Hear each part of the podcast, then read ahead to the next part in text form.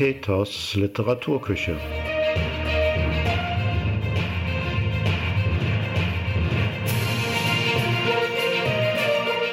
Der Literaturpodcast von und mit Peter Fassbender.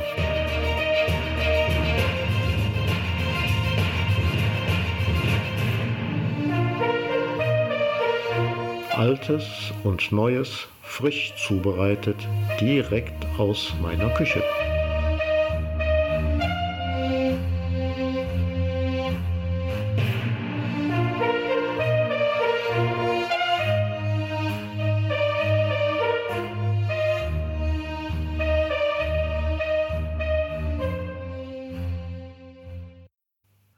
Hallo und herzlich willkommen zur Mai-Ausgabe von Peters Literaturküche, dem Literaturpodcast.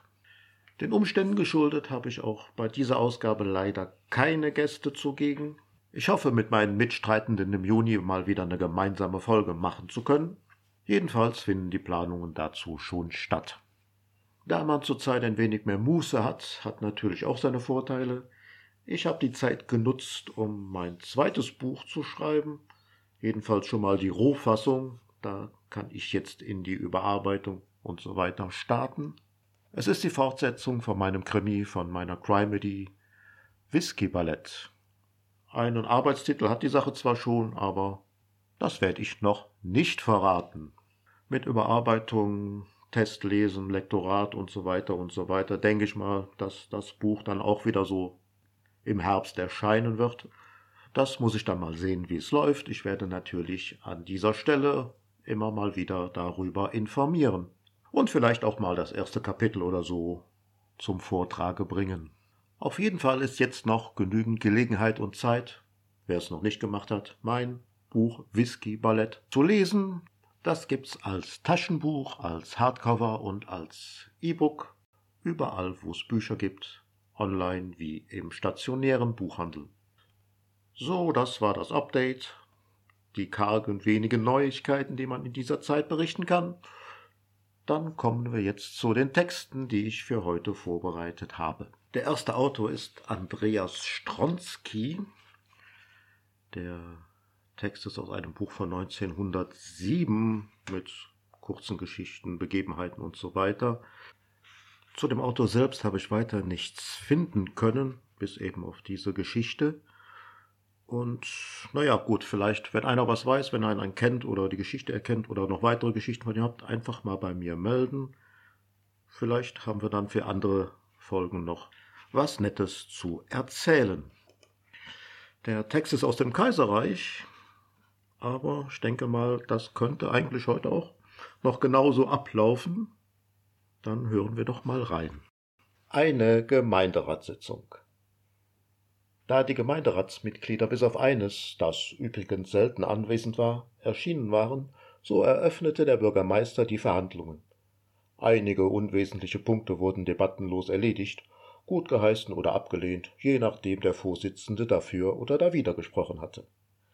Dann verlas der Letztere ein Gesuch um käufliche Überlassung des der Gemeinde gehörigen sogenannten Hirzberges.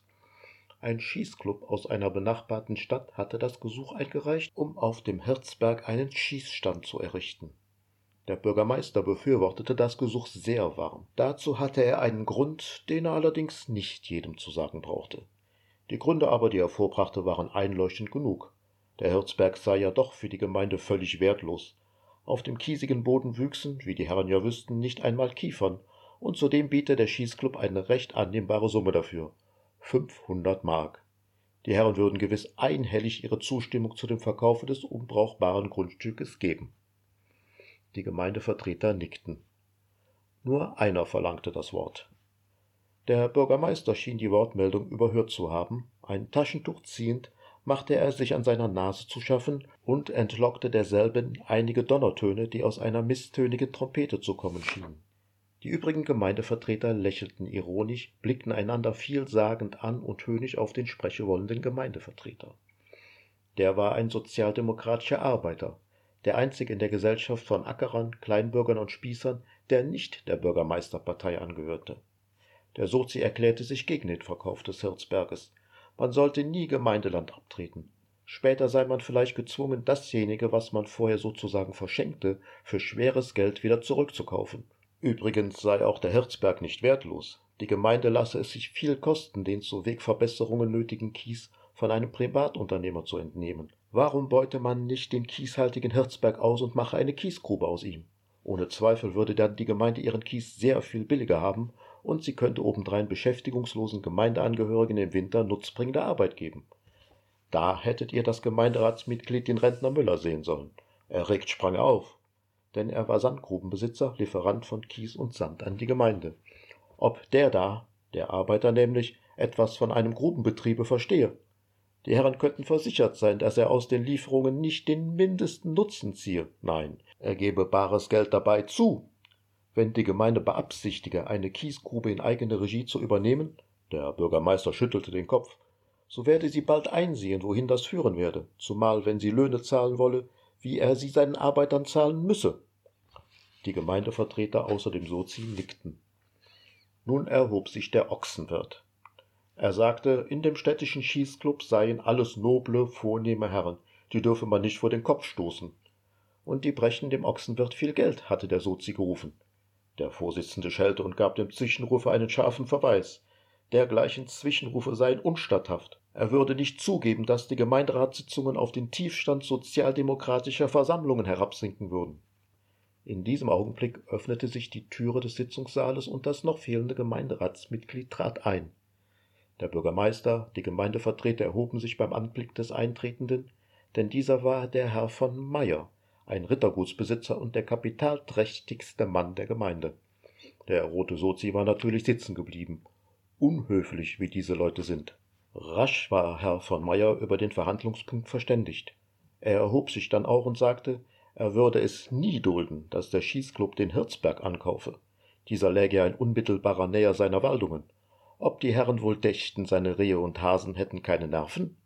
Die ewige Knallerei würde sie nervös machen und verscheuchen, und aus diesem Grunde lehne er das Kaufgesuch des Schießclubs glatt ab, und der möge freundlichst einmal aufstehen, der so ein wahnsinniges Projekt zu verteidigen wage. Es stand aber keiner auf. Lange Gesichter machten sie, nur der Sozi grinste. Schadenfroh, wie diese Leute sind. Und dann waren die anderen alle einstimmig der Meinung, dass es einfach Tierquälerei sei, wolle man nicht die einfachste menschliche Rücksicht auf die Nerven der Hasen und Rehe nehmen. Wir leben doch wohl in einem humanen Zeitalter, betonte der Bürgermeister und sah sich zornig um. Und also wurde das Gesuch des Schießclubs abgelehnt.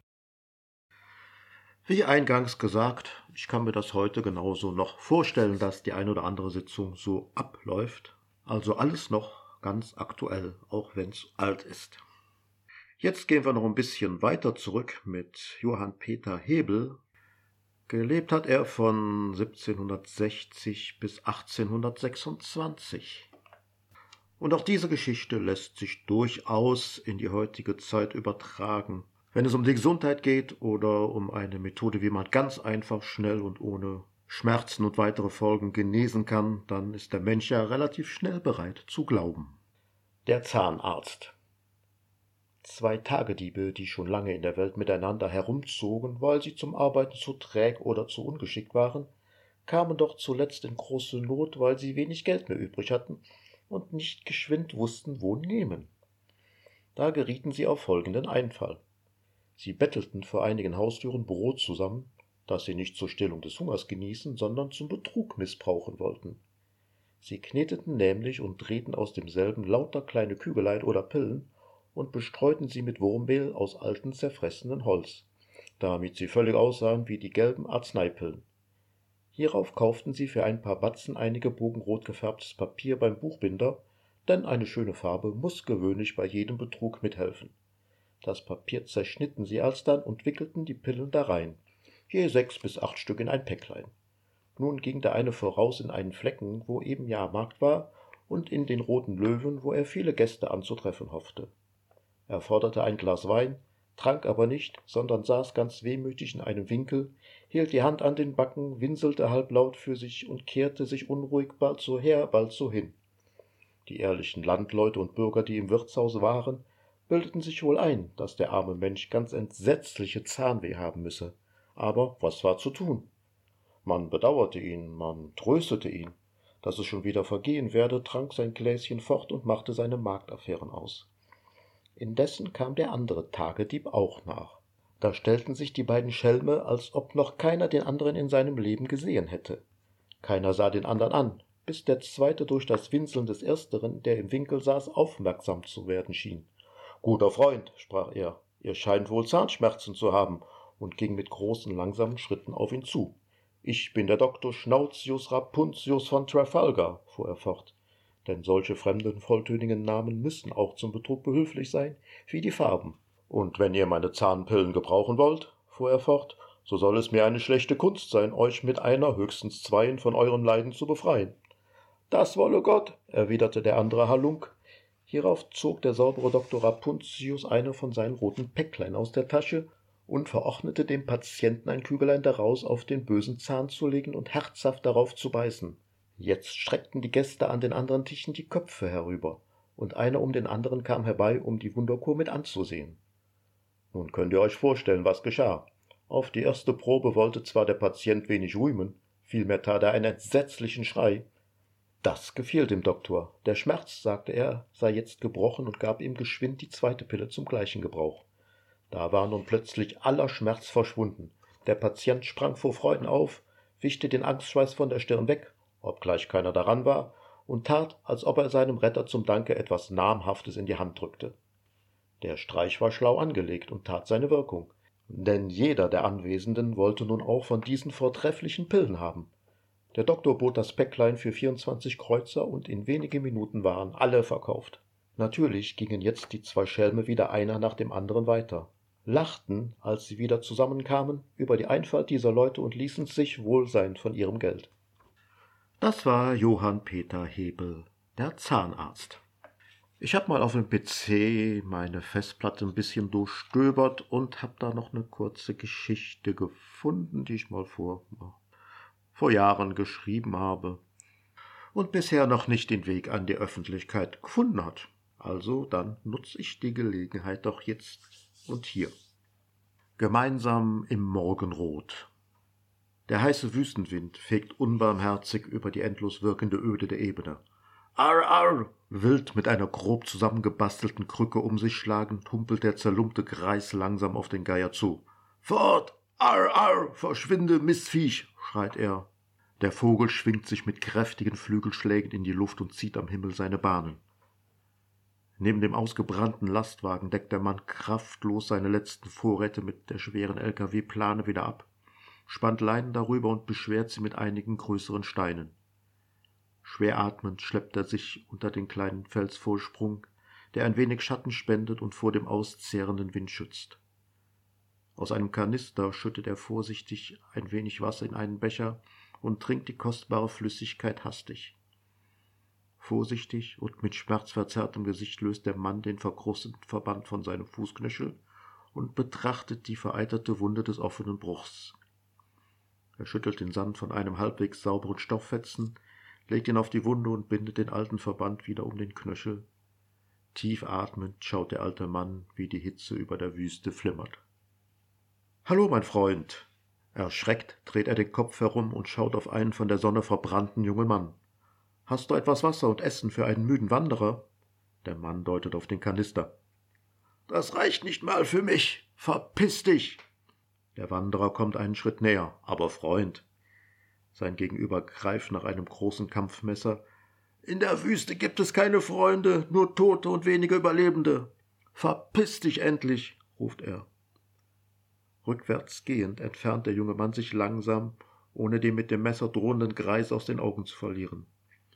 Noch in Sichtweite zu ihm lässt er sich nieder und schafft sich mit einer Zeltbahn ein wenig Schatten, argwöhnisch mit einem Feldstecher von seinem Nachbarn beobachtet. Den endlos langen Tag über dösen beide müde und ausgelaugt, nahezu regungslos dem Sonnenuntergang entgegen, als endlich mit der Dunkelheit die Kühle der Nacht über die Wüste kommt, bricht der Wanderer sein Lager ab, packt seine Sachen zusammen und schleicht langsam Richtung des Greises. Der flackernde Schein eines kleinen Feuers lässt die Kontur einer deckenvermummten Gestalt davor erahnen. Vorsichtig robbt er nahezu lautlos Richtung Feuerstelle, greift sich einen Stein und schlägt mit aller verfügbaren Kraft zu. Die Gestalt sackt sofort zusammen. Unter der Decke findet der Wanderer nur einen leeren Kunststoffkanister und einige zusammengebundene Stöcke, als plötzlich ein stechender Schmerz in seinem Rücken sofort weiter durch seinen gesamten Körper fährt. Schreiend dreht er sich herum und kann einen weiteren Stich gerade noch abwehren und tritt dem mit dem Kampfmesser bewaffneten Kreis gegen seinen gebrochenen Knöchel, worauf dieser schreiend mit schmerzverzerrtem Gesicht zusammensackt. Ein Gemisch aus Blut und Eiter quillt neben dem dreckigen Verband heraus und versickert im Sand. Der Wanderer krabbelt zu ihm und versucht an das Messer zu gelangen, als ihm plötzlich der Greis das Messer in die Brust stößt. Der Wanderer fällt auf den Rücken. Die beiden Männer liegen nun reglos stöhnend nebeneinander im Morgenrot der aufgehenden Sonne. Im Wüstensand vereint sich das Blut der beiden Männer zu einem rostroten Fleck. Wie Lachen tönt über ihnen das Schreien der am Himmel kreisenden Geier. So, das war dann mein kleiner Beitrag für heute für diesen Podcast. Und es geht direkt weiter mit Wilhelm Busch, der ja weitläufig bekannt ist durch seine Bildergeschichten. Es gibt von ihm aber auch andere Texte, zwei kurze Stücke bringe ich jetzt mal hier zum Vortrage. Der vergessliche Stadtschreiber Es war ein kalter, regnerischer Abend, als der Stadtschreiber Dröger aus dem Wirtshaus trat seinen Regenschirm aufspannte und, da seine Wohnung ganz am Ende der Stadt lag, mit eiligen Schritten sich auf den Heimweg machte. Schon hatte er den größten Teil des Weges zurückgelegt, da plötzlich überkam ihn jenes sonderbare unbehagliche Gefühl, welches den Menschen zu befallen pflegt, wenn er glaubt, etwas vergessen zu haben. Ja, es fehlte ihm etwas. Er musste etwas vergessen haben und wusste doch nicht was. Dass er aber etwas vergessen hatte, das wusste er ganz genau. Denn als er ins Wirtshaus gegangen, hatte er etwas unter dem Arme getragen. Unser Stadtschreiber entschließt sich kurz.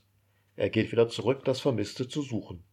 In der Nähe des Wirtshauses hört der Regen auf, und der Stadtschreiber klappt infolgedessen seinen Regenschirm zu.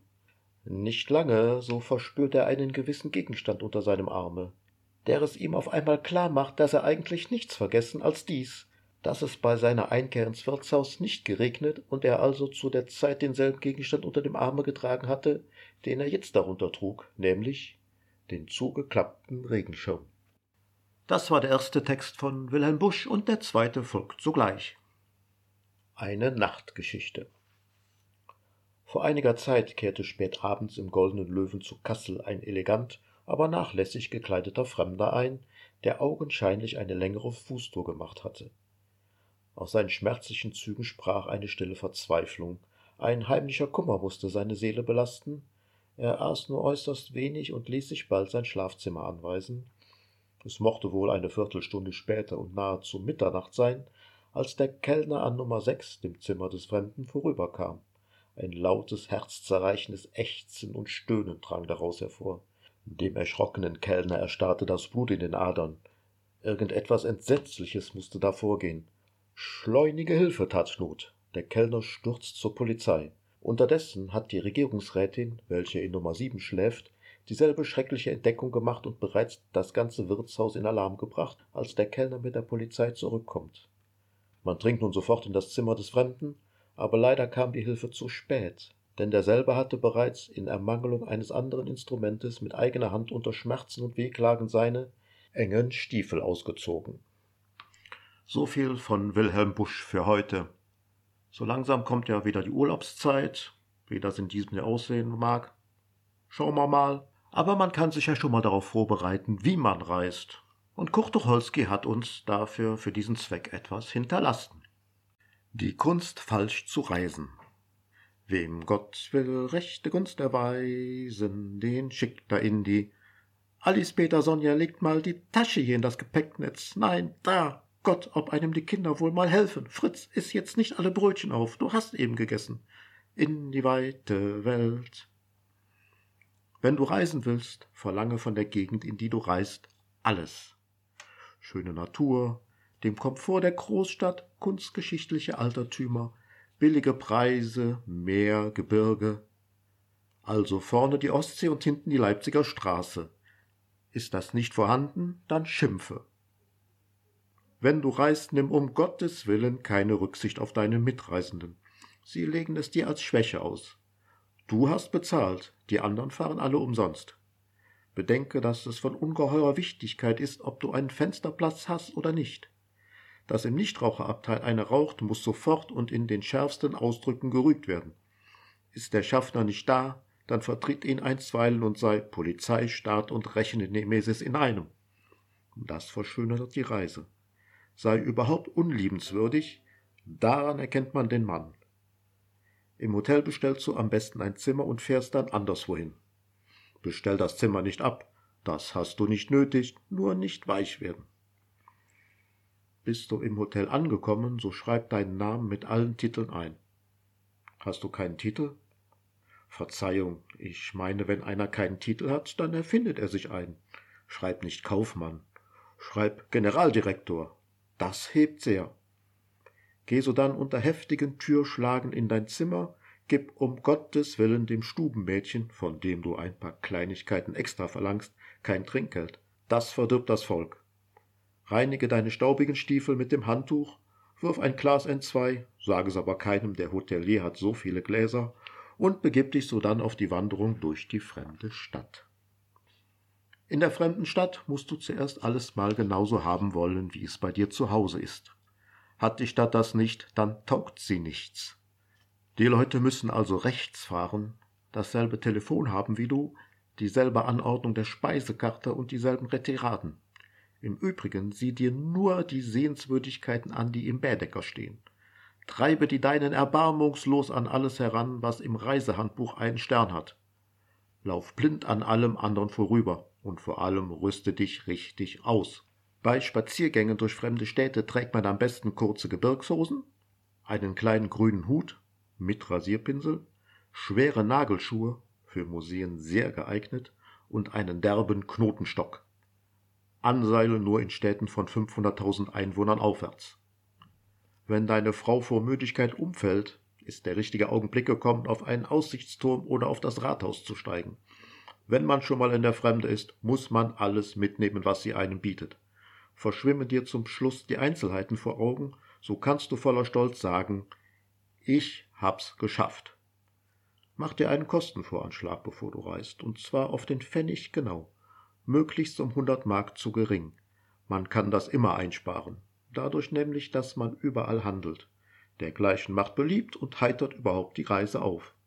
Fahr lieber noch ein Endchen weiter, als dein Geldbeutel gestattet, und bring den Rest dadurch ein, dass du zu Fuß gehst, wo die Wagenfahrt angenehmer ist dass du zu wenig Trinkgelder gibst und dass du überhaupt in jedem Fremden einen Aasgeier siehst. Vergiss nie dabei die Hauptregel jeder gesunden Reise. Ärgere dich. Sprich mit deiner Frau nur von den kleinen Sorgen des Alltags, koch noch einmal allen Kummer auf, den du zu Hause im Büro gehabt hast, vergiss überhaupt nie, dass du einen Beruf hast. Wenn du reisest, so sei das Erste, was du nach jeder Ankunft in einem fremden Ort zu tun hast, Ansichtskarten zu schreiben. Die Ansichtskarten brauchst du nicht zu bestellen. Der Kellner sieht schon, dass du welche haben willst. Schreib unleserlich. Das lässt auf gute Laune schließen. Schreib überall Ansichtskarten. Auf der Bahn, in der Tropfsteingrotte, auf den Berggipfeln und im schwankenden Kahn, brich dabei den Füllbleistift ab und gieß Tinte aus dem Federhalter, dann schimpfe. Das Grundgesetz jeder richtigen Reise ist, es muss was los sein, und du musst etwas vorhaben, sonst ist die Reise keine Reise. Jede Ausspannung von Beruf und Arbeit beruht darin, dass man sich ein genaues Programm macht, es aber nicht innehält. Hast du es nicht innegehalten? Gib deiner Frau die Schuld. Verlange überall ländliche Stille. Ist sie da? Schimpfe, dass nichts los ist. Eine anständige Sommerfrische besteht in einer Anhäufung derselben Menschen, die du bei dir zu Hause siehst, sowie in einer Gebirgsbar, einem Ocean Dancing und einer Weinabteilung. Besuche dergleichen halte dich dabei aber an deine gute, bewährte Tracht. Kurze Hose, kleiner Hut, siehe oben. Siehe dich sodann im Raume um und sprich, na, elegant ist es hier aber gerade nicht. Haben die anderen ein Smoking an, so sagst du am besten Fatzgerei, auf die Reise ein Smoking mitzunehmen. Hast du einen an, die anderen aber nicht, mach deiner Frau Krach. Mach überhaupt deiner Frau Krach. Durcheile die fremden Städte und Dörfer, wenn dir die Zunge nicht heraushängt, hast du falsch disponiert. Außerdem ist der Zug, den du noch nicht erreichen musst, wichtiger als die stille Abendstunde. Stille Abendstunden sind Mumpitz, dazu reist man nicht. Auf der Reise muss alles etwas besser sein, als du es zu Hause hast. Schieb dem Kellner die nicht gut eingekühlte Flasche Wein mit einer Miene zurück, in der geschrieben steht, wenn mir mein Haushofmeister den Wein so aus dem Keller bringt, ist er entlassen. Tu immer so, als seist du aufgewachsen bei. Mit den lächerlichen Einheimischen sprich auf alle Fälle gleich von Politik, Religion und dem Krieg. Halte mit deiner Meinung nicht hinter Berg, sag alles frei heraus, immer gib ihm. Sprich laut, damit man dich hört. Viele fremde Völker sind ohnehin schwerhörig. Wenn du dich amüsierst, dann lach, aber so laut, dass die anderen sich ärgern, die in ihrer Dummheit nicht wissen, worüber du lachst. Sprichst du fremde Sprache nicht sehr gut, dann schrei, man versteht dich dann besser. Lasst dir nicht imponieren. Seid ihr mehrere Männer, so ist es gut, wenn ihr an hohen Aussichtspunkten etwas im Vierfarbendruck singt. Die Natur hat das gerne. Handle, schimpfe, ärgere dich und mach Betrieb. Ja, das war dann schon mal die Kunst falsch zu reisen. Der Text ist von 1929, also schon über 90 Jahre alt, aber man kann schon sagen, viel hat sich eigentlich nicht geändert. Man erkennt schon den einen oder anderen, den man im Urlaub gesehen hat, wieder. Leider Gottes wohl auch sich selbst in der einen oder anderen Situation, aber nun ja, wir sind ja alles Männchen. Aber Kurt Tucholsky hat das nicht einfach so stehen gelassen, er hat auch dargestellt, wie dann die Kunst des richtigen Reisens ist. Und das wollen wir jetzt natürlich dann auch wissen. Die Kunst richtig zu reisen. Entwirf deinen Reiseplan im Großen und lass dich im Einzelnen von der bunten Stunde treiben. Die größte Sehenswürdigkeit, die es gibt, ist die Welt. Sieh sie dir an. Niemand hat heute so ein vollkommenes Weltbild, dass er alles verstehen und würdigen kann. Hab den Mut zu sagen, dass du von einer Sache nichts verstehst. Nimm die kleinen Schwierigkeiten der Reise nicht so wichtig. Bleibst du einmal auf einer Zwischenstation sitzen, dann freu dich, dass du am Leben bist, sieh dir die Hühner an und die ernsthaften Ziegen und mach einen kleinen Schwatz mit dem Mann im Zigarrenladen. Entspanne dich, lass das Steuer los, trudele durch die Welt, sie ist so schön, gib dich ihr hin, und sie wird sich dir geben.